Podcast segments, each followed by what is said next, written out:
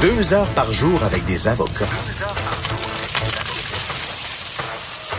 Ah, inquiétez-vous pas, là, la consultation est gratuite de 9 à 11. De 9 à 11. Avocat à la barre. Avec François-David Bernier. Je suis avec euh, Maître René Verret sur la terrasse Grande Allée à notre kiosque de Cube Radio. Euh, Maître René Verret, que tout le monde connaît, euh, a été procureur de la couronne, dont entre autres dans le dossier du docteur Guy Turcotte. Bonjour, Maître Verret. Bon matin. Euh, merci d'être là et euh, on, veut revenir euh, sur, la... Bon, on va y aller en deux étapes, Maître Verret. il y a l'affaire Bissonnet, ben, c'est dans le dossier Bissonnet. L'affaire Bissonnet, les erreurs de l'intervenante qui seront pas utilisées en appel. vous avez suivi le dossier, l'intervenante qui, qui rencontre le, le, le, détenu et qui va justement, excusez, on a un petit problème de micro, euh, qui, va euh, prendre des déclarations et ces déclarations-là se retrouvent à la cour. On n'est pas dans, le code du procès, mais sur les représentations sur sentence. Puis j'ai l'impression que ça a été c'est peut-être passé un peu sous le radar, puis c'est néfaste ces déclarations-là. Ben, C'est-à-dire qu'il faut voir, il faudrait voir, il faudrait comprendre dans quel but cette personne-là est intervenue, quel était son mandat? Mais d'après ce qu'on a pu lire dans l'article hier, on disait qu'effectivement, le mandat de la personne était d'assister euh, et d'aider effectivement Alexandre Bissonnette. Alors, ce qui peut paraître choquant pour certaines personnes, c'est de constater que cette personne-là a rapporté des paroles prononcées par M. Bissonnette et ces paroles-là ont pu servir contre lui. Alors, c'est un peu ça qui peut paraître choquant. Puis on parlait aussi de l'obligation de confidentialité. Est-ce que cette personne-là avait un devoir de confidentialité? Est-ce qu'elle était régie par un code disciplinaire ou un code professionnel? On ne le sait pas vraiment. Mhm. Mais il y a cette question-là, effectivement, qui est un peu ambiguë parce qu'on disait aussi dans l'article qu'Alexandre Bissonnette aurait renoncé à la confidentialité. Est-ce que c'est vrai ou pas? Ça faut le démontrer. Alors, euh, c'est tout ça qu'il faut mhm. considérer. OK, vraiment, est-ce qu'il a renoncé? Mais, euh, Maître justement, en tant qu'avocat, vous avez été à la couronne et maintenant vous êtes à la défense. Euh, en tant qu'avocat, on sursaute, là, on dit il y a des confidences quand il y a un droit au silence qui se retrouvent devant un juge qui sont en quelque sorte admises ça, ça, ça, vient un peu chambouler notre système. là. C'est difficile pour moi de me prononcer parce que j'étais pas à la cour quand la présentation a été faite, quand cette preuve-là a été faite, mais euh, bien sûr, il y a des règles de preuve hein, qui, euh, qui sont en vigueur autant lors du procès que lors des présentations sur la peine. Alors, qu'est-ce qui s'est passé véritablement? Je le sais pas. Je me fie sur le compte-rendu euh, diffusé dans les médias hier. Ben, c'est ça. Pour ce qui est de, de ce dossier-là, on va laisser faire, mais en, en théorie, le droit au silence dans notre système, c'est très important. Ben, le droit au silence, c'est là, mais c'est surtout dans le cas où une personne est arrêtée ou détenue par des policiers. C'est pour mhm. ça qu'il faudrait voir, est-ce que cette, personne-là était considérée comme étant une, situation, une personne en situation d'autorité ou pas? Il semble-t-il que dans l'article, on disait que non. Alors, si elle n'était pas en situation d'autorité, les règles sont un peu différentes pour considérer ou pour évaluer euh, l'application du droit au silence.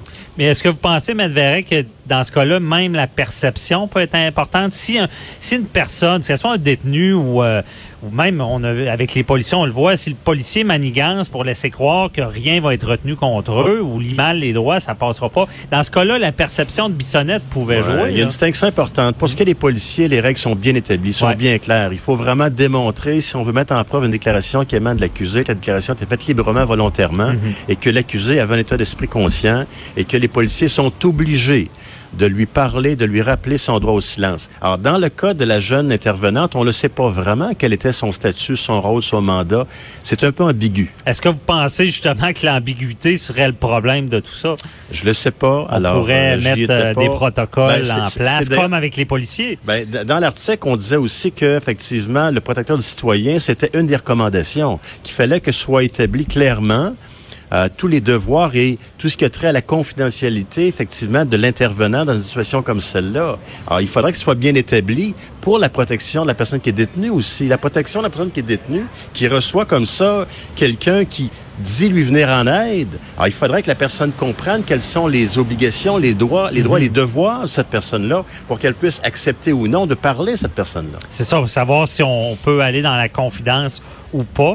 Euh, moi, moi j'étais présent au procès quand cette déclaration-là est sortie et c'était particulier là, parce que on sentait que l'intervenant euh, amenait à des confidences et on, on voyait que c'était il y avait aucune confidentialité.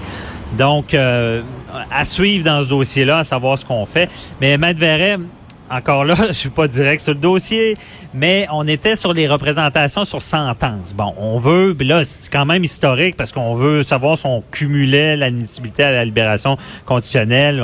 On, est allé à 40 ans minimum. Mais cette déclaration-là, en ce moment, s'il y a un problème, est-ce que ça peut jouer dans, dans la balance de dire, ben, il y a plus ou moins? C'est-à-dire, pour moi, c'est très délicat d'aborder cette question-là parce qu'on le sait, le dossier est en appel. Alors, mhm il faut être prudent quand on fait des commentaires comme avocat, compte tenu du fait que le dossier est en appel. Est-ce que la défense va l'invoquer ou pas en appel? Je le sais pas. Je ne veux pas me prononcer là-dessus. C'est vraiment euh, une question que les avocats de défense seront considérés. Hmm. à savoir si ça peut jouer dans, dans, la détermination de la peine à suivre. On, on, on reste dans le dossier Bissonnette et euh, encore une fois, je sais qu'il faut être prudent pour pas... Euh, le dossier est en appel, donc c'est important. Mais quand même, il y a beaucoup de gens, moi je l'explique, beaucoup de gens me disent, bon, euh, dans le dossier Bissonnette, et je ne pardonne jamais ce qui été fait, là, mais beaucoup de gens disent techniquement pourquoi cette personne-là n'a pas eu de, de, de de défense de, non-responsabilité criminelle. Euh, ce qu'on dit à tout le monde, ben, c'est qu'il a décidé, un, de plaider coupable. Tout le, ce qui, qui ressemblait à un procès, c'était pour la détermination de la peine. Mais les gens sont fascinés par ça, cette non-responsabilité criminelle. Euh, comment vous, ça fonctionne pour faire valoir ou contrer ça en tant que procureur de la couronne? Ben, C'est-à-dire, c'est une décision d'abord qui est prise par les avocats de défense à la lumière de la preuve, effectivement, qu'ils ont, qui a été divulguée par la poursuite. Alors, il faut donc savoir que une défense de trouble mental, c'est donc une défense qui peut être présentée par la défense dans le cadre du procès. Mais euh, il était représenté, M. Bissonnette, par deux avocats extrêmement brillants et intelligents. Alors, mhm. euh, est-ce que cette défense-là a été considérée? Je veux pas m'avancer, je le sais pas. Je connais pas la, preuve et la nature du dossier, mais effectivement, ce qu'on sait, c'est qu'il a plaidé coupable en bout de ligne. Donc, mhm. cette défense-là n'a pas été présentée. C'est ça, mais pour faire comprendre aux gens, cette défense-là, va commencer lorsque l'expert va déterminer qu'il y avait une perte de, contact avec la réalité? Ben, c'est-à-dire pour pouvoir la présenter, il faut être en mesure d'avoir justement un témoin expert, un psychiatre, qui va être en mesure de déterminer qu'au moment de la commission des actes, la personne était atteinte d'un trouble mental qui affectait sa responsabilité criminelle. Donc, c'est un, expert qui doit le, le, mentionner. On le sait que dans certains procès, notamment de Turcotte, bien sûr, il y a eu des débats d'experts. Ça arrive à l'occasion. Ça arrive un peu moins souvent, je dois dire.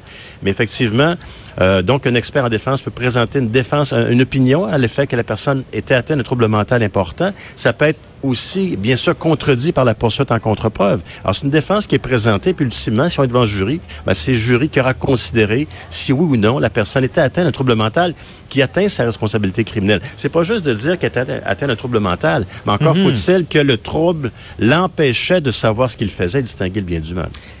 C'est là-dessus qu'on veut vulgariser c'est pas parce que quelqu'un, justement, a des troubles mentaux, comme vous, vous le dites, qu'il est non responsable, mais c'est ce concept-là d'une sorte de blackout, de, de perte de, de, de lien, c'est ben, quoi? C'est parce qu'il faut que le trouble mental soit à ce point sérieux pour qu'elle empêche la personne, justement, de savoir ce qu'elle faisait. Dans le cas de Guy Turcotte, on le sait. C'est un trouble d'adaptation qui avait été soulevé par la défense. On le contestait pas, nous. Mais ce qu'on alléguait, c'est que le trouble d'adaptation qu'il soulevait, qu'il invoquait, ne l'empêchait pas, donc, de savoir ce qu'il faisait. Donc, n'atteignait pas sa responsabilité criminelle. Alors, il faut donc que ce soit vraiment une maladie mentale ou un trouble mental important qui l'empêche justement de distinguer bien du mal. Mhm. Parce que euh, on, dit bien du mal au moment d'un geste. c'est vraiment euh, il faut il faut est-ce qu'il faut automatiquement que la personne soit dans une sorte de psychose qui, qui est plus dans la réalité? Non, pas nécessairement. Écoutez, ça dépend de chaque cas, bien entendu. Ça dépend des, des faits, mais euh, l'expert va donc se fonder sur les faits qui sont produits, sur la preuve, mais aussi sur euh, l'état mental de la personne, l'évolution de son état mental à travers le temps aussi, va donc en arriver ultimement à un verdict. Mhm. Alors, euh, ça dépend de chaque cas, évidemment. Parce que quand vous étiez procureur, quand la défense euh, invoque, parce qu'ils vont, ils vont, ils vont annoncer ce genre de défense-là. là Ben, C'est-à-dire, on l'annonce pas, mais lors du procès, au moment de présenter une défense, donc effectivement, l'avocat peut donc annoncer le fait qu'il va présenter une défense de cette nature-là. La défense ne peut pas l'annoncer à l'avance, mais au moment opportun, lors du procès, la défense peut présenter une défense comme celle-là. OK. Et là, euh, est-ce que vous allez avoir accès au rapport d'expert qui, qui va expliquer pourquoi la personne était non criminellement Ouais, responsable? lorsqu'on est procureur de la couronne, au moment de la présentation de la défense, la couronne a le droit d'avoir effectivement copie du rapport de l'expert qui a été mandaté par la défense. OK. Et une fois qu'on a ça, c'est quoi l'autre étape? Parce que ce qui m'intéresse, c'est de savoir comment on va contrer ce genre de défense-là et être certain que la vérité sort. Là. Ben, la façon de le contrer, tout simplement, c'est que quand l'expert en défense vient témoigner avec son rapport, il fait part de ses opinions. Le, le but, l'objectif du procureur de la couronne, c'est de le contre-interroger puis de démontrer, de tenter de démontrer que cette opinion-là n'est pas bien fondée, soit qu'elle ne concorde pas avec les faits qui sont produits. Et très souvent, effectivement, le rôle du procureur, c'est de confronter le psychiatre, non pas sur sa, sa spécialité à lui. Le, le- procureur, c'est pas un psychiatre, c'est pas un médecin, mais le but, dans des cas comme ça, ce qu'on fait généralement, c'est qu'on confronte le psychiatre avec les faits qui sont réellement produits, comme pour démontrer que dans les faits, en apparence, la personne avait l'air de savoir ce qu'il faisait. Mhm. Et avec ces expertises-là, le rôle de l'avocat est quand même important. C'est pas seulement L'avocat lequel, euh, ben, l'avocat soit de la défense ou de, la, de la couronne.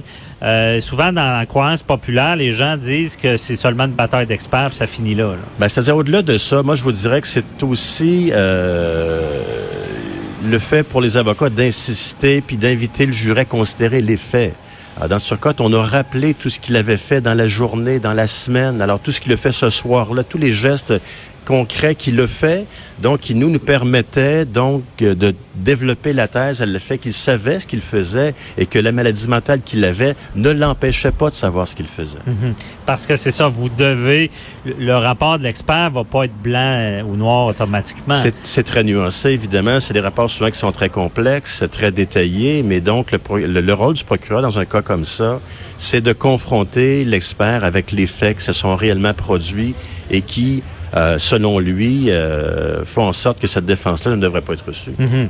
Puis là, ça devient une relation euh, avec le, le- le jury. Absolument. Parce que vous, vous pouvez nous le dire, là, vous avez l'expérience du jury. Là. C'est, euh, il faut à quelque part le convaincre, là, Je- limite le charmer ou? Ben, c'est-à-dire, non, mais c'est sur les faits, là. C'est pas, sur- c'est vraiment sur les faits, mais je veux dire, dans tous les cas, on insiste, puis on ramène effectivement l'importance des faits. Qu'est-ce que la- l'accusé a fait? Combien de coups été portés? Qu'est-ce qu'il a fait après? Qu'est-ce qu'il a fait avant? Qu'est-ce qu'il a dit? Tous, tous les faits qui sont déroulés sont extrêmement importants et donc visent la plupart du temps à la couronne de, de, de, solidement le psychiatre en défense si on estime qu'il n'a pas suffisamment considéré les faits comme il aurait dû les considérer. Mais parce que ça doit pas être facile en tant que procureur de discréditer un expert qui, qui dans son domaine établi là. Vous avez raison. C'est pour ça que je vous dis qu'on on, on tente pas de le discréditer sur son domaine d'expertise en tant que psychiatre. Ah. Mais ce qu'on tente de faire, c'est de démontrer qu'il n'aurait pas considéré plusieurs faits qui sont produits, qui sont arrivés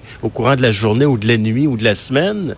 Donc, pour tenter de lui démontrer justement que son opinion est peut-être mal fondée compte tenu de la preuve qui est au dossier que le jury doit considérer. OK, donc il fait voir que s'il avait considéré mieux certains éléments, que malgré son expertise établie, il serait Voilà. peut-être arrivé à la même conclusion Voilà. que votre expert. Voilà, c'est ce C'est qu'on tente bien de dit. faire. Mais à quelque part, Matt je ne sais pas jusqu'où vous pouvez aller, mais vous avez fait le procès de Turcotte. À quelque part, euh, justice a été faite, on, va le dire, c'était un crime odieux. Ça avait choqué le Québec au départ parce qu'au départ, on avait, il, il avait été non criminellement responsable. Vous avez pris en main ce deuxième procès-là et vous en êtes arrivé à ce qui est une condamnation. Bon. Mais moi, je suis intrigué, puis nos auditeurs aussi.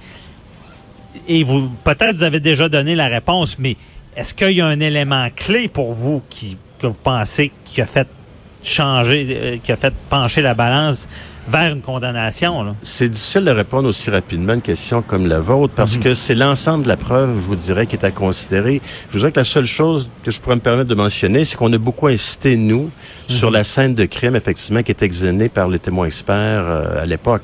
Alors, c'est peut-être là-dessus qu'on a davantage insisté au deuxième procès. Donc, on revient à ce qu'on disait plus sur les faits en lien avec l'expertise. voilà, OK. voilà. Bien dit. Merci pour ces, pour ces révélations. Parce que c'est un dossier que, que tout le Québec a suivi. Puis euh, on, on dira ce qu'on veut. Justice a été fait. Meurtre de deux jeunes enfants. là, C'est très grave. Merci beaucoup, euh, Maître René Verret, pour euh, ces explications-là. Puis On se reparle sûrement la semaine Ça prochaine pour un autre dossier. Merci. Bye bye. Au revoir. Restez là, on parle avec euh, Maître Jean-Paul Boilly. On revient sur la, la mise en demeure là, en lien avec la famille euh, de, euh, de- dans le dossier justement du, du centre de personnes âgées. À tout de suite.